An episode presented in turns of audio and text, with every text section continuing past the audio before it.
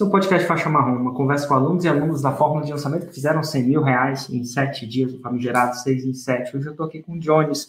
Jones, uma pergunta bem para começar, assim, com o pé direito. Em que nicho de mercado você fez o seu 6 em 7, os seus 100 mil reais em sete dias? É, então, eu sou lançador e hoje eu sou sócio de uma sexóloga. A gente fez 6 em 7 no nicho de sexualidade para ser mais exato, no combate de ejaculação precoce e disfunção erétil. Ah, sexualidade para homens, então. Para homens, isso mesmo. Que massa. E vem cá, como é que você me conheceu? Inclusive, vai ser interessante assim, conversar sobre isso. é um nicho interessante, assim.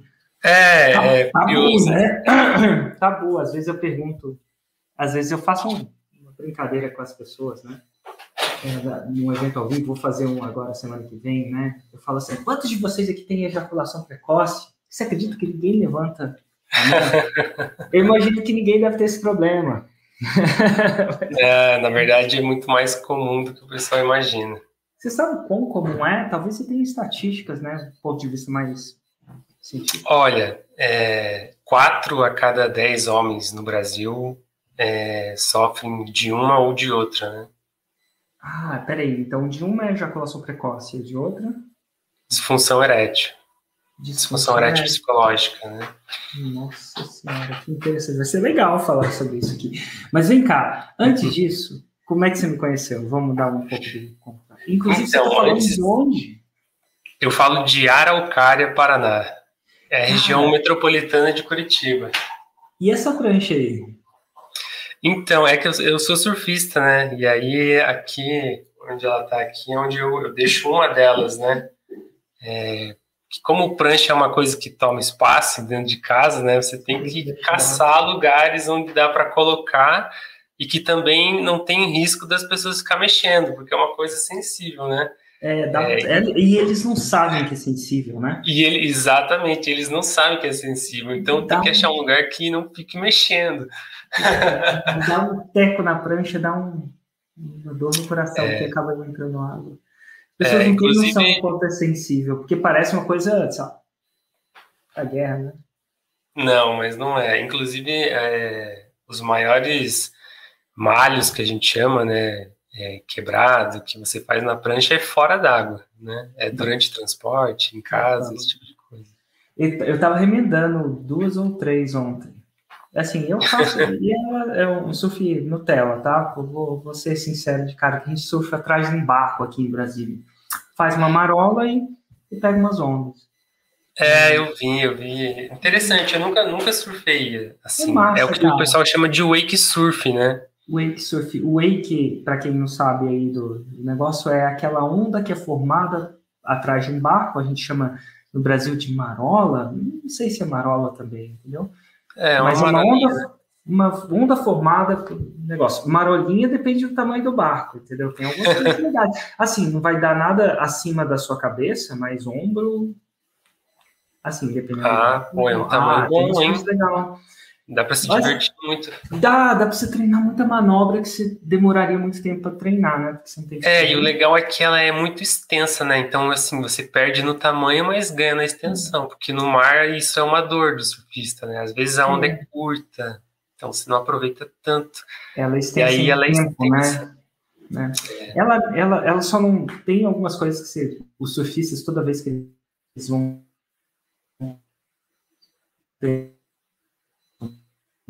ah, que a onda é muito rápida. Ela é rápida. Ela, ela anda a 12, 10 milhas. Você, você, você controla a velocidade da onda, né? Inclusive, quando uhum. você quer dar aéreo, você aumenta a velocidade da onda. Porque Olha só. É, é, aí você pega umas pega velocidade. Então, assim, geralmente ela tá. A gente. Os, os barcos são tudo americanos, né? Eu acho. Então é tudo 10 milhas por hora. Então onda rápido, não tem cutback, não dá tempo. Entendi. Agora, fazer uma onda muito devagar, eu acho que. E tem outra coisa também, ela não tem potência. Isso a galera que nos curte surf, não... assim, onda do mar, eu, eu, o mar dá mais flutuação também, né? Uhum. Enfim, mas peraí, voltando, onde, é, eu vou falar de surf o tempo inteiro, né? É, mas vem cá, como é que você me conheceu? Então, antes... lançamento, né? É... antes de, antes de, de fazer lançamento, de ser sócio dessa sexóloga, eu era engenheiro mecânico. Aí, cara, engenheiro mecânico. Você, por que você formou em engenharia mecânica? Você gostava de mexer? Então, porque assim, na cultura da minha família, para você ter sucesso, ser bem sucedido, você tinha que estudar, né? É, e conseguir um bom emprego ou passar num concurso, né? E não tem nada de errado com isso, né? É, era a educação que eles deram nas condições que tinham, tá tudo bem. Então não tinha empreendedorismo é, zero, né? E aí foi o, o, caminho que eu acabei seguindo, né? Eu comecei a estudar muito cedo, comecei a trabalhar também cedo. Meu primeiro emprego nessa área foi com 16 anos, porque eu passei num curso aqui que a gente chama de menor aprendiz, e aí eles encaminham né, os menores aprendizes para trabalhar dentro das empresas. E aí eu já acabei me identificando com essa área né, de, de projetos e fui seguindo o, o caminho, né? Então eu fiz esse curso, depois eu fiz técnico em mecânica, aí eu fiz depois a engenharia e eu trabalhava como projetista mecânico, né? Então a minha rotina era é, oito é, horas por dia, às vezes mais, durante cinco dias da semana num escritório, né, fazendo projetos de máquina, equipamento, estrutura metálica. E era um, é uma excelente profissão, né, tem muita oportunidade, paga-se bem, né, é relativamente acima da média de mercado, mas tinha uma coisa que me incomodava muito, que era não ter flexibilidade de horários, e então eu tinha que adaptar toda a minha vida em cima do meu trabalho. E como eu sou surfista, né, o surf é um esporte que depende da natureza, né? A não ser que você tenha um barco que faça uma onda para você, né? Uhum. É, ou você tenha acesso a uma piscina de ondas. É, inclusive, acho que vai ter uma em Brasília agora, né? Eu vi um pessoal comentando, não sei se é. Essa, essa lenda reza faz Sete anos, brother. É, eu acho que isso aí, isso aí se Virou tiver... novela, então. Ah, não, já, eu já nem, eu já nem, já nem abro as esperanças mais. tipo assim, muito doloroso alguém prometer uma coisa dessas e não cumprir. E não cumprir. Mas isso, isso cria uma expectativa, tipo. Mas enfim. Tá. Para quem não depende de condições naturais, né? É, então, e aí o surf você depende da natureza. E é muito comum durante a semana ter altas ondas. Tá tipo um mar perfeito. E aí chega no fim de semana, que é o dia que eu poderia ir para praia, surfar, o mar tava, tava não tava nas melhores condições. Às vezes e, até tava horrível, para dizer a tá verdade. cheio de gente, né? E cheio de gente, meu. Final de semana é um crowd. É, é o crowd. Né? Tem que entrar na fila Quem sabe o que, é crowd é multidão, né? É a palavra traduzida em inglês. Então você chega lá na praia, tem a multidão, o mar não tá tão bom. É... Inclusive tem até um meme que rola na internet que tem tipo uma foto, tá assim, mar durante a semana. É. Mar perfeito. Daí embaixo tá lá, mar durante o fim de semana. E daí tá um mar horrível, ou então sem nada de onda, ou então, tipo, lotado de gente, né? Total. Então, para quem surfa, é, essa é uma dor muito grande, né? E trabalha, né? Para quem surfa trabalha é, no trabalho normal durante a, durante a semana, isso é uma coisa que incomoda. E às vezes eu estava lá trabalhando e eu via, é, abria o mapa de previsão, de, de maré e tudo, e, e olhava lá e falava, putz, hoje hoje vai ter altas ondas e eu, né, não posso ir lá porque eu tô aqui trabalhando. E assim, uma vontade muito grande minha e da minha esposa também era de se mudar, de fato, né, para o litoral e ter uma vida próximo da praia. E com a profissão que eu tinha, isso também não era muito simples, porque não, não é toda a cidade do litoral que tem um escritório de engenharia, né, para você trabalhar lá. E aí é, eu comecei a, a pensar, puxa, eu, tenho, eu vou ter que trocar de profissão. E aí uma outra coisa também que me incomodava era a questão financeira, que apesar de eu ter um salário bom, eu via que para mim fazer o que eu queria, né, levar uma vida assim viajando com mais flexibilidade, não ia dar certo. E aí eu comecei a ver que a galera que fazia isso, eles eram empreendedores. Hum. E aí eu fui, foi quando eu comecei a buscar conhecimentos por empreender e na busca de buscar o que fazer, eu vi várias coisas, restaurante, empresa, negócio de drone, só que tudo tinha é, um pouco dessa questão de estar tá preso no, lugar, no local. Até que no YouTube eu caio num vídeo seu, né? Falando Isso de. Isso era 2018. Hum, certo. Segundo semestre de 2018. E aí eu comecei a ver alguns vídeos seus. Acho que o primeiro que me pegou foi um vídeo seu falando sobre empreendedorismo, queimar ponte, esse tipo de coisa, sabe?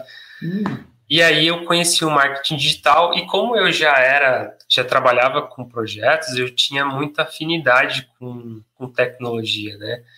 Então essas uhum. coisas de gerenciador, site, essas ferramentas, tudo para mim era muito, muito fácil de, de aprender claro. e mexer. Uhum. E aí eu comecei a consumir esses conteúdos e falei, pô, quer saber? É isso aqui. Uhum. Eu vou, vou tentar, né? e eu acho que vai dar certo. E aí falei para minha esposa, né? Minha esposa de, de cara falou: Você bateu a cabeça? Largar a engenharia, né, a profissão, um trabalho que você tem para fazer esse negócio de internet, você nem sabe se é verdade ou não, às vezes isso aí pode ser tudo mentira.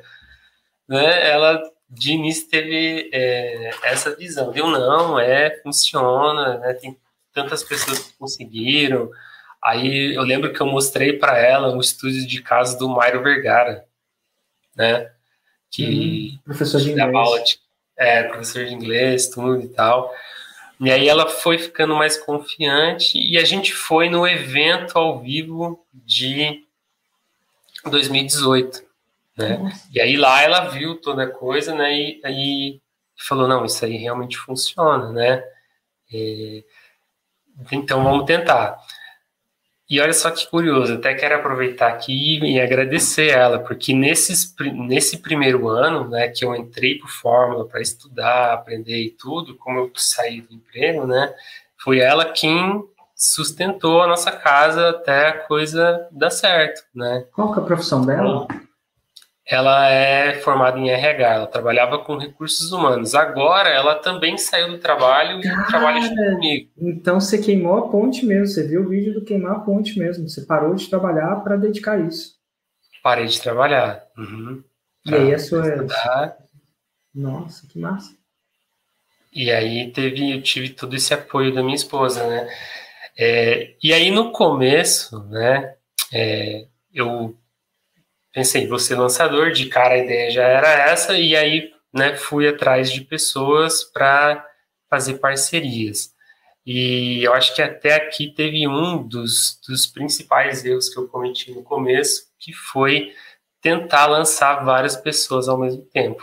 Hum. E... Como assim? Porque elabora um pouco mais, talvez. Por que você acredita que isso não foi produtivo para você? Porque na minha cabeça eu pensei, bom, vou fechar a parceria com um especialista, faço aqui o lançamento e aí eu fecho parceria com os outros e aí eu achei a escala infinita. Né? Porque um, mais um parceiro, mais uma fonte de receita, então logo eu vou é, aumentar muito os meus ganhos, né?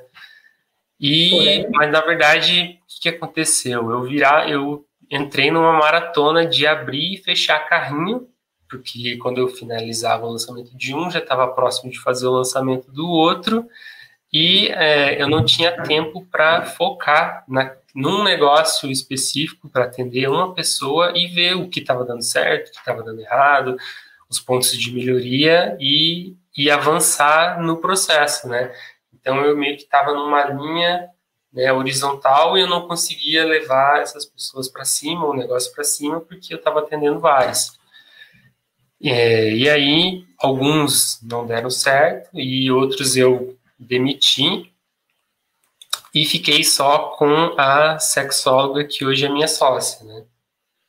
Que massa. E aí, quando você chegou nela, ela já tinha noção do produto que ela queria lançar? que no caso era ejaculação precoce, disfunção.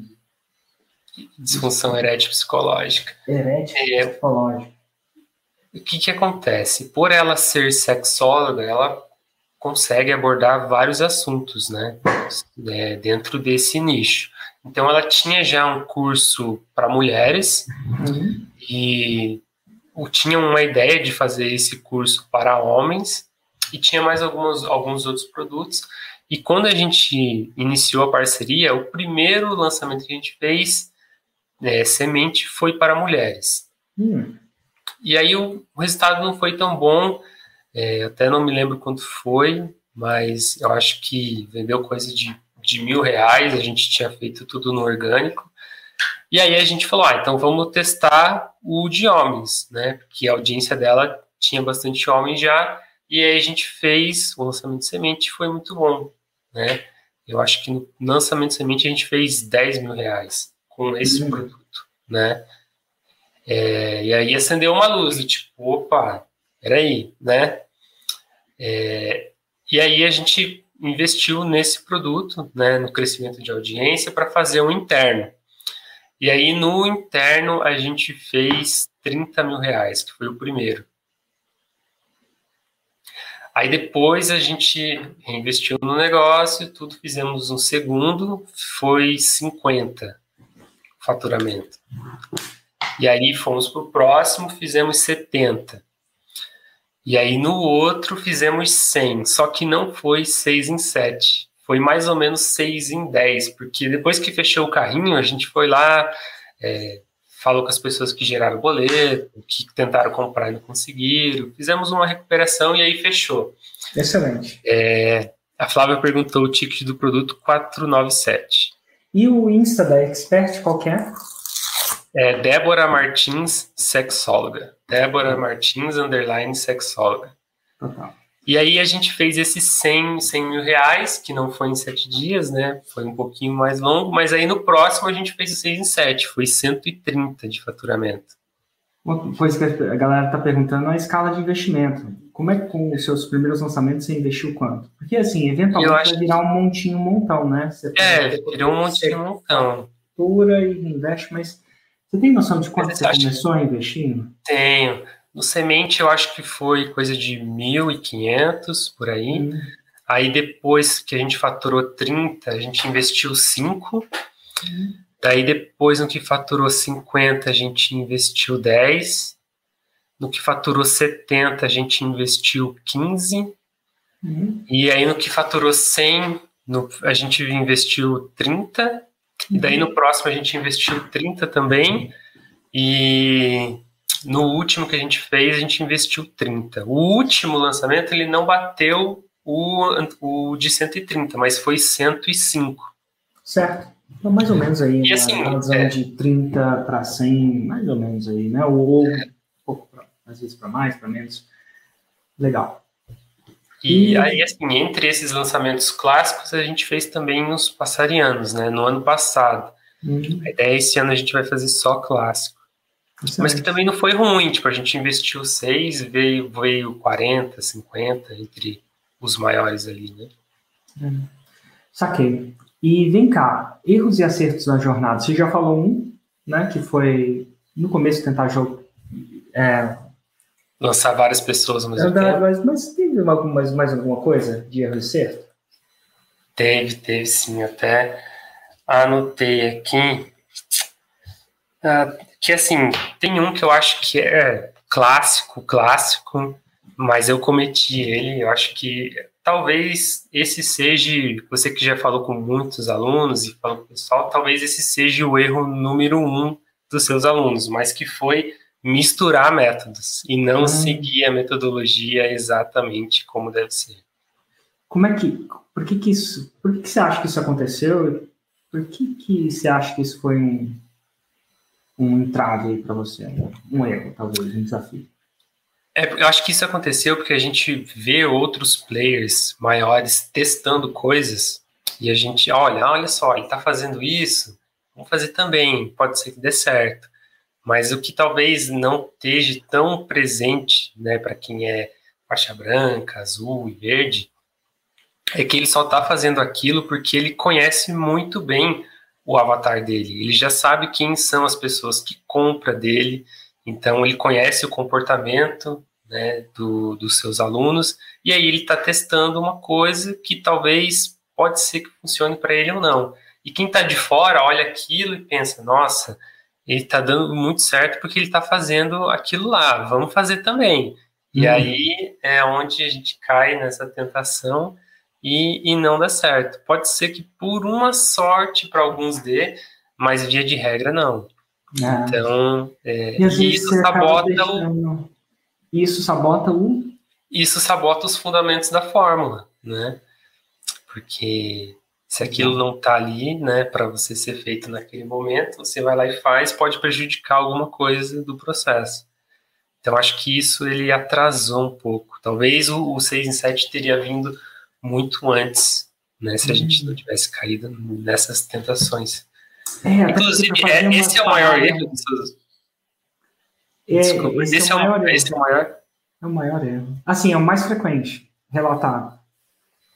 E quando eu faço análise também é o maior. Mas assim, e, e às vezes o, o, você misturar o método, ela pressupõe que você fez tudo do método e adicionou outras coisas. Mas não é o que acontece que acontece é que, num, principalmente nesse começo, não sei se foi assim com você, ou, mas eu, eu vejo muito, é que o fato de você fazer uma coisa, você deixa outras coisas de lado. Geralmente são as coisas do básico, são as coisas menos sexys, né? Menos atrativas e tal. Então, para você fazer uma coisa, você acaba deixando de fazer outra, porque, enfim, o tempo é restrito, né? Mas é o que acontece demais. Se eu for analisar faixa branca, então é, é clássico. É, que mais? que mais que você acredita que foi erro excesso na sua jornada? Se, se você Olha, alguma coisa foi assim, é, erro, eu acho que não revisitar o avatar com frequência. Hum. No começo a gente modelou um avatar e estava seguindo baseado naquilo, né? Por exemplo, a gente achava que os homens queriam ter um desempenho excelente nas suas relações. Isso era uma coisa do começo, é, nossa comunicação até dava um pouco com isso, né? Do tipo, seja um homem bom de cama, esse tipo de coisa. Mas na verdade, não, né? Revisitando o avatar, né? Vendo ali as, as, as respostas dos alunos na pesquisa, a gente descobriu que eles só queriam ter uma relação, né? O, o homem que sofre de ejaculação precoce, ele só queria durar mais tempo e quem sofre de disfunção erétil, ele queria apenas ter uma relação. Não tinha nada além disso. Qualquer coisa além disso, né, não era o que ele queria, pelo menos naquele momento. E aí, quando a gente mudou a, a comunicação para isso, a conversão melhorou muito. Não. E eu acho que era uma coisa que a gente poderia ter identificado bem no começo também. Né? Talvez a gente foi perceber isso lá pelo terceiro lançamento. Imagino, né? Ele falava assim, cara, não consigo ver nem atingindo essa primeira, essa primeira etapa, imagina a segunda. Meu Deus. Né? É, então, exato. Ele... E, e aí, assim, teve também, não foi um erro, né, mas é um arrependimento é de não ter feito um traqueamento bom desde o começo. Com certeza. Que é um traqueamento bom. Saber exatamente é, qual que é o criativo que converte mais, qual que é o público que converte mais, é, qual que é a, a, conversão exata de público frio que é vem do Facebook, do YouTube, do Instagram, público quente que vem de cada rede, é, saber exatamente a origem de, de, de onde vêm os alunos compradores. E hoje você sabe isso? Hoje a gente sabe tá, mais isso. É, hoje a gente sabe mais isso. Hoje a gente está tá implementando o traqueamento para ele melhorou muito dos dois últimos lançamentos para cá, né? Mas assim, eu acho que se, se tivesse feito isso desde o começo também teria ajudado.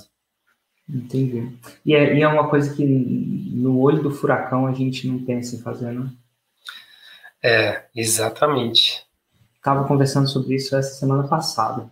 Como é que a gente podia melhorar isso? Até porque mexer nesses softwares de traqueamento é uma coisa um pouco mais técnica, né? É, e, e dá um certo volume de trabalho também, que também é, é, porque às vezes você tem toda a estrutura funcionando, aí você vai mexer nisso, você, você vai tem que modificar muda muita coisa, né? muda as páginas, muda os tags, né? Muda alguma coisa. Eu entendo porque isso é deixado para depois e entendo também porque isso ajuda, com certeza. Que mais? Que mais você acha que acertou ou errou? É, considerando como acerto é, produzir conteúdo alinhado com Roma. Isso também, assim, eu acho que foi um dos maiores acertos. Que, como eu falei aqui, é, a minha sócia, por ser sexóloga, ela pode falar de vários assuntos, né, hum. dentro de, de, desse nicho. Só que o nosso produto, ele é para tratar ejaculação precoce e disfunção erétil. Então, por exemplo, tem um, um, tipo de conteúdo que se ela fala nesse assunto, meu, o engajamento, o alcance vai lá em cima. Só que esse público não é necessariamente o público que vai comprar o nosso produto. Que é, é por exemplo, quando ela responde perguntas relacionadas a tamanho de pênis. Hum. Meu, esse assunto, eu não sei porquê, mas ele tem um alcance tremendo. Só que as pessoas que vêm por esse conteúdo não necessariamente sofrem, né, é, dos problemas que a gente trata. Então, é, é, um conteúdo desalinhado com Roma. E esse é um exemplo, né? Tem, tinha outros conteúdos assim que a gente foi ajustando e também foi uma coisa que ajudou muito a acelerar o nosso processo. Total. Tentador, né? É, e assim, eu acho que também é um, pode ser que seja um dos maiores erros, né? De quem é faixa branca produzir conteúdo desalinhado com Roma, baseado no alcance, né? Do conteúdo e não. Eventualmente não no tipo de pessoa que ele vai atrair? Show de bola. Acho que foi, foi massa bater um papo com isso. Deixa eu te perguntar uma coisa. Você, você falou que você mora perto de Curitiba, certo? Exato. Uhum. Quando, quando você desce para Sofá, você desce aonde? Então, a praia mais próxima aqui é Matinhos, né? É o Pico de Matinhos. Ah, entendi. Quanto tempo, quanto tempo de Curitiba? Ah, é uma hora e vinte, uma hora ah, e meia. É tipo um bairro distante de São Paulo. É, aqui, aqui em Curitiba tem uma comunidade grande de surfistas que hum. fazem isso, né? Que é o famoso bate-volta, né? O pessoal sai daqui cedinho, chega na praia de manhã, surfa, e aí sai de lá, sai do mar, se troca e vem embora. Às vezes até almo vem, vem por almoço com a família, né? Ah, olha que louco. É tipo um Não dá para fazer de Brasília, né? Não, qual é o litoral mais próximo daí? Ai, cara, eu não sei nem qual é o mais próximo, mas não tem nada a menos de mil quilômetros, não, eu acho. Tem que ir no lago mesmo. Jones, é. cara, um abraço, muito obrigado pela participação, muito obrigado pela contribuição. E ó, um recado para você que está assistindo aí, link na minha bio, se você quiser aprender a fazer um 6 em 7, os primeiros passos.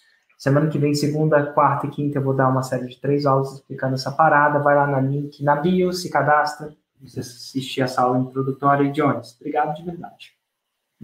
Show, valeu. Abraço, cara, boas ondas por aí. Tchau, tchau.